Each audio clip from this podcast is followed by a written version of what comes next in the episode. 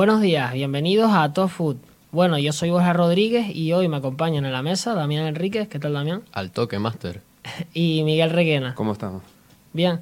Eh, bueno, desde el último programa, que, que fue el segundo, eh, han pasado muchas cosas en el mundo del fútbol, entre otras el coronavirus que está amenazando a las competiciones ligueras. Y, y, el clásico, el clásico del Bernabéu que fue hace ya casi dos semanas. Y precisamente de eso vamos a hablar hoy, de los clásicos y de, del Barça de Real Madrid.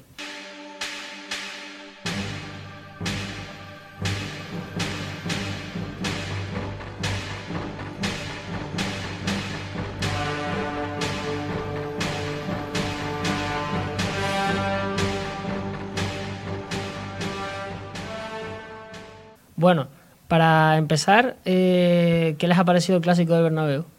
Bueno, eh, la primera parte pues estuvo entretenida, sí se notó el, que los dos equipos venían en un estado de forma pues en una dinámica bastante negativa y habían bastantes imprecisiones por parte de, ambos equipos y el Barça pudo llegar más en la primera parte y, y, fue a partir del descanso que el Madrid ya sacó todo su buen balo ofensivo y empezó a jugar mejor y dominó el partido.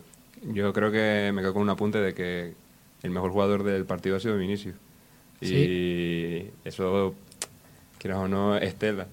Porque, a ver, como dice también, los dos equipos vienen en un mal momento los dos, en mala dinámica. Se presentaba uno de los clásicos más igualados, hablando en lo negativo. Igualados porque estaban mal los dos, claro. Exacto. Y, a ver, el partido, eso, una primera parte mm, bastante entretenida, bastante igual ante los dos equipos y la segunda, el dominio total fue para el Madrid. Sí, yo diría que quizás eh, una parte para cada equipo, pero no fue tan la superioridad del Barça como la del Madrid en la segunda parte. Y lo de Vinicius, pues yo creo que el año pasado ya, eh, que el Madrid iba bastante mal en Liga, cuando se jugaron los clásicos de Copa y de Liga juntos, en el de Copa de que gana el Barça 0-3, el mejor del Madrid es Vinicius, porque desborda, porque crea ocasiones. Lo que pasa es que el otro día tuvo la suerte del gol. Sí, es la, o sea, es la dinámica que ha cogido que ha cogido la, las pasadas temporadas. Sí. Y este año es más de lo mismo, o sea, lo que, lo que decimos casi siempre, hablando así normal, a Vinicius le falta pulir eso, o sea, la llegada tiene y de sobra. La, o sea, la potencia también eh, para llegar al área la tiene, pero también, pero a la hora de la verdad en el, en el disparo sobre todo y a lo mejor en algunos pases decisivos. Claro, pero, o sea, él tiene 19 años. El problema yo creo que no es tanto de Vinicius, sino del, del Madrid, cuando se refugia tanto en un jugador tan joven que todavía le quedan muchas cosas por pedir. O sea, cuando el Madrid ha estado bien, incluso no ha necesitado Vinicius porque se ha hecho fuerte desde, desde su fase defensiva, pero cuando no está bien, como que intentan sacar un halo de esperanza en el regate y en el desborde de Vinicius, yo creo. Sí, yo creo que, que Vinicius sea el mejor del partido del Madrid o, o, del equipo en ese momento, yo creo que indica dice, dice mucho del nivel del Madrid que, que, ya lo demostró la, semana pasada y que hubiera sido el mejor del clásico, pues indica el estado de forma del Madrid y del Barça. Sí, eso, sobre todo también del Barça, pues si mm. encima ganó 2-0 y en la segunda parte yo creo que se vio una caída física y, y, de juego del Barça tremenda. O sea, hubo 20 minutos en los que perdió por lo menos 10 o 12 balones en campo, en campo propio. Sí, y, se, y se puede decir de Vinicius, también se puede decir del Barça, que el mejor en los últimos minutos fue Braithwaite casi. Sí, sí, Igual que, bueno, esto lo estamos grabando el 11 de marzo, igual que en la siguiente jornada contra la Real Sociedad. Eh, en la primera parte el mejor fue Braithwaite, que generó dos ocasiones. Mm. Sí, es curioso porque parece un, el rol de este delantero tanque. Sí. Y, pero, pero, no sé, regatea bien, es Tiene muy, muy, inteligente también. Es potente en el inicio, después pierde velocidad, pero es potente en el inicio. Mm. Y bueno, estamos hablando del último clásico, pero si les hablo de los clásicos en general, Barça-Madrid, Madrid-Barça, ¿cuál es el mejor clásico que ustedes recuerdan? Hombre, para mí el mejor que el que yo haya disfrutado, el que mejor vi para mí fue el 5-0 en el Camp Nou. Para mí eso fue una locura. El juego y como el Madrid no podía casi ni salir de su campo propio. Primer clásico de Mourinho también. Sí, sí. Y así por, por entretenimiento como, como espectador neutral, pues el 4-3, que me parece que tú también lo tenías en mente, ¿no? Sí, el 3-4 en el Bernabéu. El 3-4 en el Bernabéu, que fue, fue una brutalidad de partido. Yo me quedaría con el 2-6 por el juego que ha mostrado el Barça de Guardiola en aquel momento y sobre todo también por la situación, el contexto en el que el Barça podía dar un golpe en la liga y, Y más que se encontraba ya, creo que en ese momento ya el Barça sí ya estaba en la final, ¿no?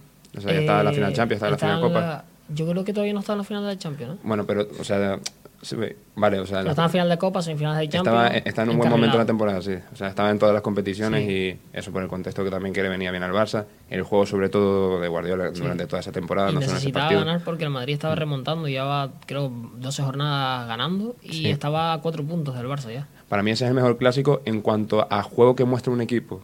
Sí, ya sea el Barça o el Madrid, no, fue el Barça de Guardiola el que demostró una, una maravilla de los mejores partidos que, que, he visto personalmente. Y después si me tuviera que decantar por uno malo, yo creo que sería...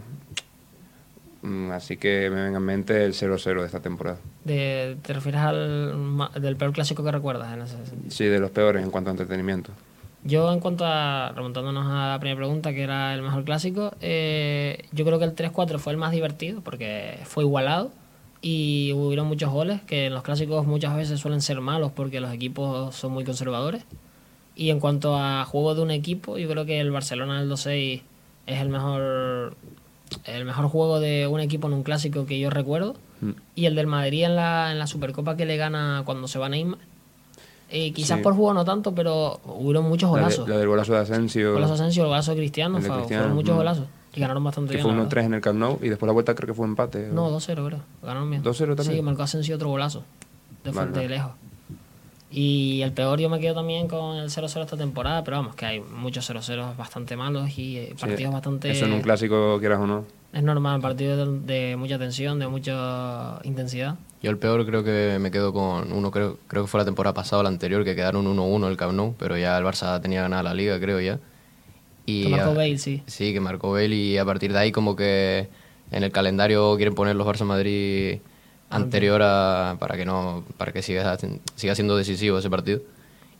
Pero si me tuviese que quedar con uno sería el que jugaron en 2017 en verano en, Miami. Ah. Porque todo es cafinado, con aficionados chinos y americanos eh, no se enteran nada, aunque eso ya está pasando también en la Supercopa en verano, así que...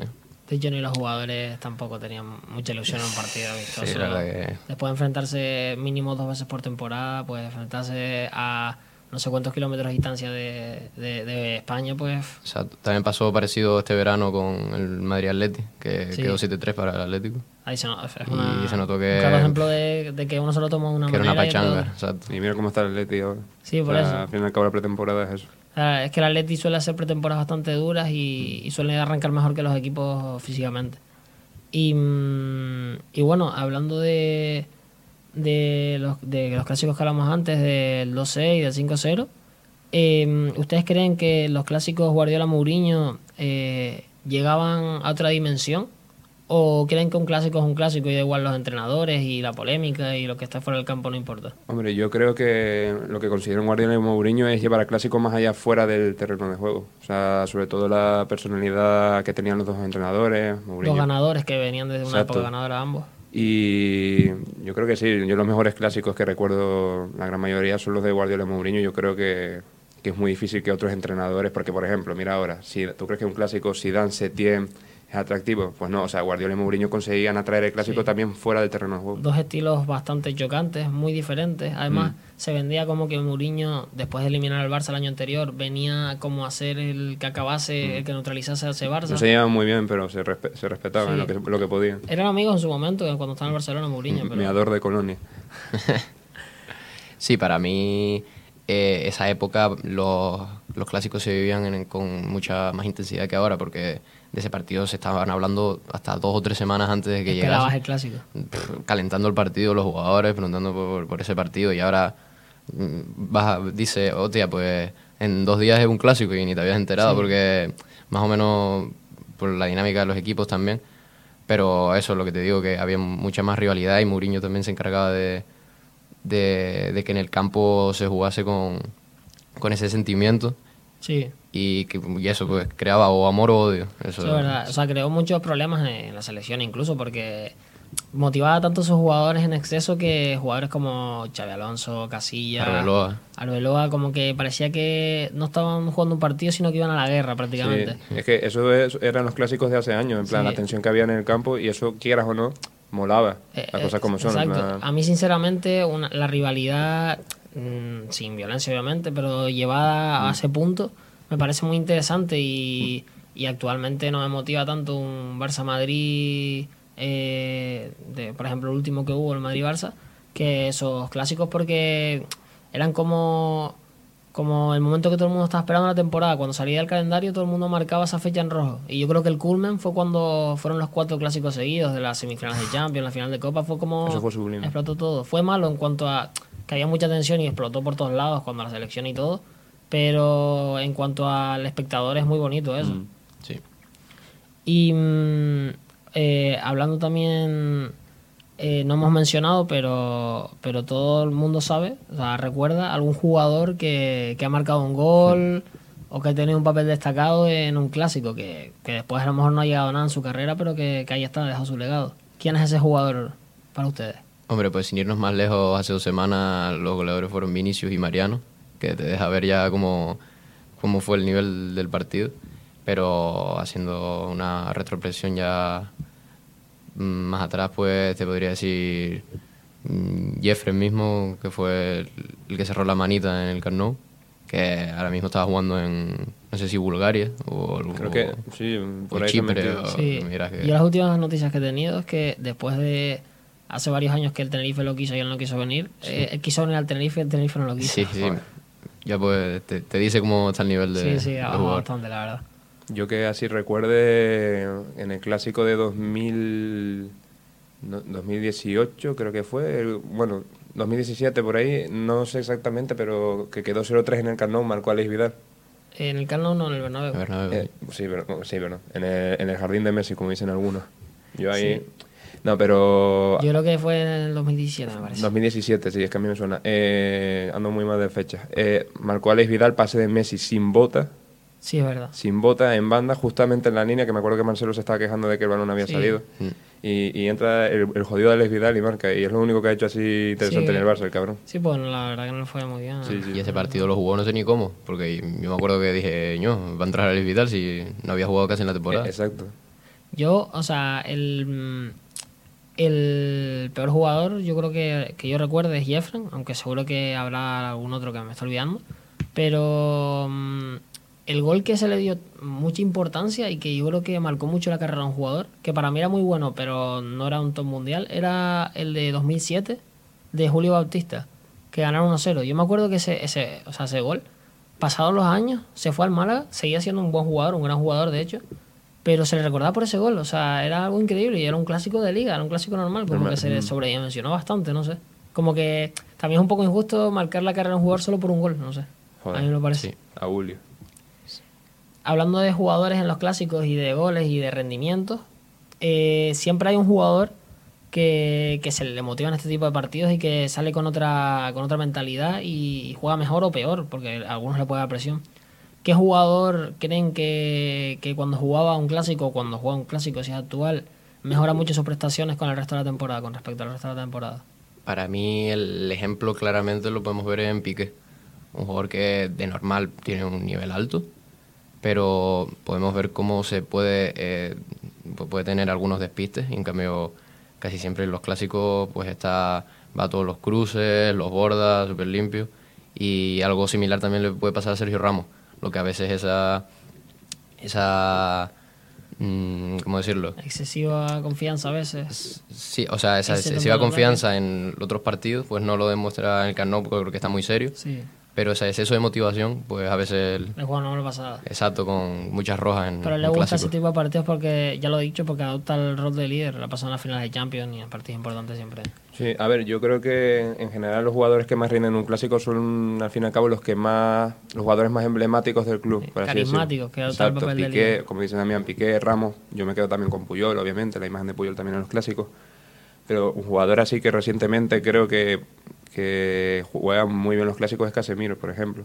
Sí. Que Casemiro en el último clásico vemos cómo vivió y sintió esa, esa victoria, ¿sabes? Ante el Barça. Que, la celebraron bastante, la verdad. Que, sí, le duró poco. Sí, le duró bastante poco, pero, pero esa pasión también que, que le echan a algunos jugadores emblemáticos de los equipos, yo me quedaría con eso sobre todo. De hecho, Casemiro se le critica mucho, sobre todo en los clásicos, porque lo ve más gente, obviamente que es muy duro y que hace muchas entradas, que es verdad que a veces se puede pasar, pero es un tío que yo creo que haciendo faltas es bastante inteligente y sabe medirlas para no acabar expulsado. Por ejemplo, yo creo que Ramos en eso no es no se le da muy bien porque Ramos puede dar la mitad de patadas o menos duras que Casemiro y ha acabado expulsado el, doble en, lo, en, lo, agresivo a lo mejor tiene más cabeza que... Claro, o sea, sabe, sabe medirse muy bien y, sabe cómo hacer su trabajo de mm. manera que, no le, que no le influya, que no se salga expulsado nunca o casi nunca. Y, y a mí también un jugador que siempre marcaba, no sé por qué, marcaba en los clásicos, metió por lo menos 4 o 5 goles y, y su paso por el Barça fue normalillo era Alexis Sánchez. O sea, Alexis Sánchez, me acuerdo de un golazo de Vaselina que le metió a Diego López en el Camp Nou. Sí. Un gol que... Oh, sí, es verdad. Un partido que ganó el Barça 3-1, que marcó Villa un golazo, me acuerdo. Sí, Alexis marcó cruzado, ¿no? Cruzado, exacto. En el Bernabéu. En el Bernabéu 1-3. Yo tengo uno muy interesante. Matías no marcó en un clásico. es verdad, Matías. Ahí tenemos uno. yo creo que metió, esa temporada metió dos goles y marcó en el clásico. Y la jornada siguiente fuera de casa, en un campo difícil. No sé si fue en Balaído. Balaído, sí marcó también el gol de la victoria, o sea, fue su semana. Qué maravilla. Sí, sí. Que Balaído que siempre acababa pique delantero. Sí, sí, fue, fue increíble. Ahora está en su puta casa con las pacas el cabrón. Y, y, después también Casillas era un jugador que, mm, que durante la temporada era muy bueno, pero es un jugador que se ha achacado quizás no es tan trabajador, no le gusta tanto el entrenamiento, más bien era talento que tenía. Eh, pero en los clásicos yo me acuerdo que siempre era una pesadilla para los, delanteros del Barça. Sí, también lo recuerdo bastante en los derbis contra el Atlético de Madrid. También solía... Es que eso, en los partidos de, altura, tus jugadores, lo que digo, los, tus jugadores más emblemáticos, los que llevan más tiempo en el equipo y los que más sienten en la institución, en el club, aparecen. ¿Y hay alguno que, que le pasó al contrario? Que, que los clásicos... Sí. Yo tengo uno. Yo creo que Higuaín metía goles, pero yo creo que en partidos importantes, claves marcados... Pecho frío Sí, fallaba mucho, yo creo, fallaba muchas ocasiones. Le pasa con la selección finales, Exacto. le pasa en el Barça, le pasa en eliminatorias de Champions muchas veces, porque en su en Liga suele, ha quedado varias veces pilliche en sus ligas, y después en Champions no lleva ni la mitad de goles que, por ejemplo, Benzema, que es mm. menos goleador que él. Sí. Y aparte de, de los Barça Madrid, que ya hemos hablado bastante, ¿cuál es el clásico de los otros clásicos, grandes clásicos, grandes partidos del fútbol que, que ustedes más viven? Por ejemplo, eh, Juve, Milán, United, Liverpool. Hombre, que yo sepa, que yo sepa, que yo sepa así de Giuseppe, Giuseppe, eh, que se me viene así en mente, yo diría el United Liverpool. Tengo muy buenos recuerdos del United, un equipo que la verdad simpatizo bastante.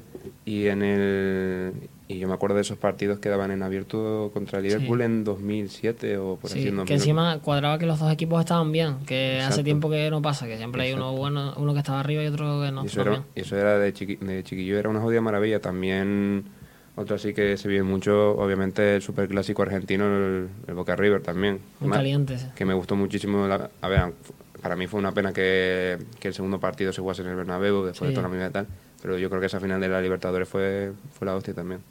Yo me quedo con esos dos.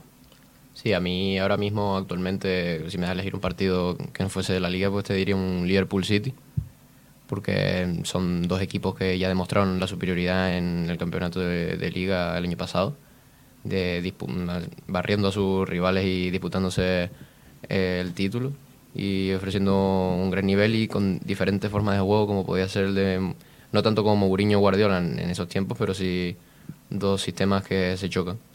A mí, eh, por ejemplo, eh, en el fútbol italiano, que quizás el, el clásico por autonomacia es Juve Milan, con el permiso del Inter. Eh, a mí me motiva más ver un derby Milan Inter de Milán que un Juve Milán. O sea, me parece que, hay más rivalidad, que, se vive más.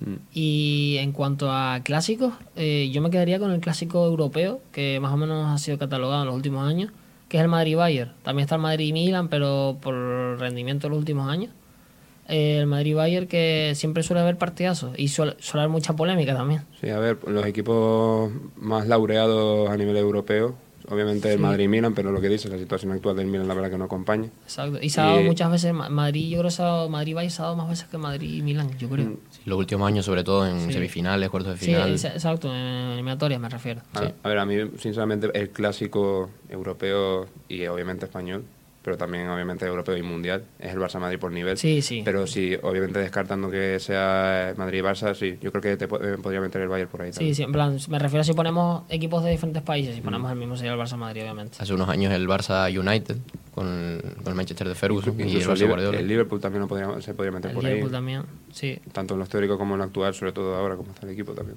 El Liverpool le ganó una, una, liga, una Champions al Madrid en el 81.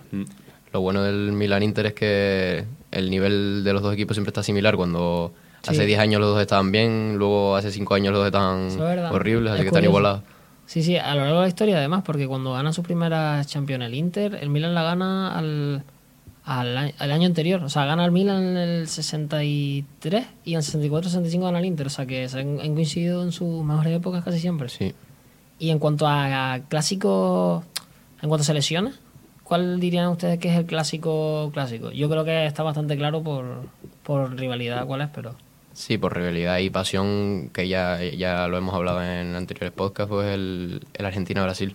Es el que más te apetece a ti ver. Un, el que más se vive neutral. Sí. Pues realmente en las elecciones, aparte de eso, rivalidad, rivalidad. España-Francia por la cercanía, por la rivalidad entre países que hay. Pero vamos, que yo creo que Brasil-Argentina es el que más se vive a nivel futbolístico, claramente. Yo sí te diría un europeo, a lo mejor te tiraría de una Alemania-Italia, que a lo mejor son los equipos históricamente más laureados también. Son jugadores finales de mundial entre ellas. Y, pero sí, también lo que dice, España-Francia por, por, eh, por, por, la frontera. o Alemania-Brasil. Una Alemania-Brasil, pero yo creo que el que más se vive es el, el Brasil-Argentina, sí. Y Alemania-Brasil, que, que son las dos selecciones con más títulos, sobre todo mundiales y tal, también está Italia. Eh, yo creo que se vive más una, una Alemania-Argentina por el contexto que le, ya le ha ganado las dos últimas mundiales que ha ganado Alemania han sido Argentina. También la, la diferencia de la pasión que se vive en esos partidos, eh, tanto en Sudamérica como en Europa, es bastante grande. Y que en Argentina siempre se toma como ganarle a los europeos, a los cuando se juega contra. O sea, se juega como, con más pasión. El fútbol de selecciones ahí en Sudamérica normalmente suele. En Colombia se ve con James Rodríguez, una, una leyenda. Mm, claro, porque al fin y al cabo es una forma de reivindicarse porque en sus campeonatos ligueros no se pone igual a los europeos. Entonces es como decir, aquí tenemos calidad y ahí el dinero. Exacto. Y también iba a decir algo, pero no me acuerdo. Ah, que ahora mismo el eh, partido de selecciones, si me da a elegir para verlo, sería un Francia-Brasil por, por la calidad de los jugadores ahora mismo. También ah, Recuerda a finales también del Mundial. Mm. Eso, en 98 y 2002.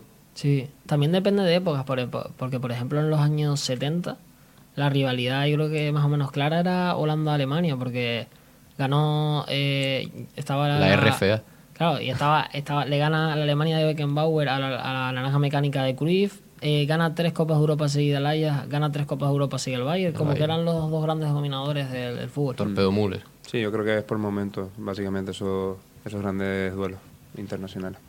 Y bueno, para acabar un poco hablando de los clásicos, eh, les pediría que me diesen su once, no rapidito, lo vamos a mencionar más bien, eh, de, jugadores que mejor han rendido que ustedes hayan visto en activo, en clásico. Al toque.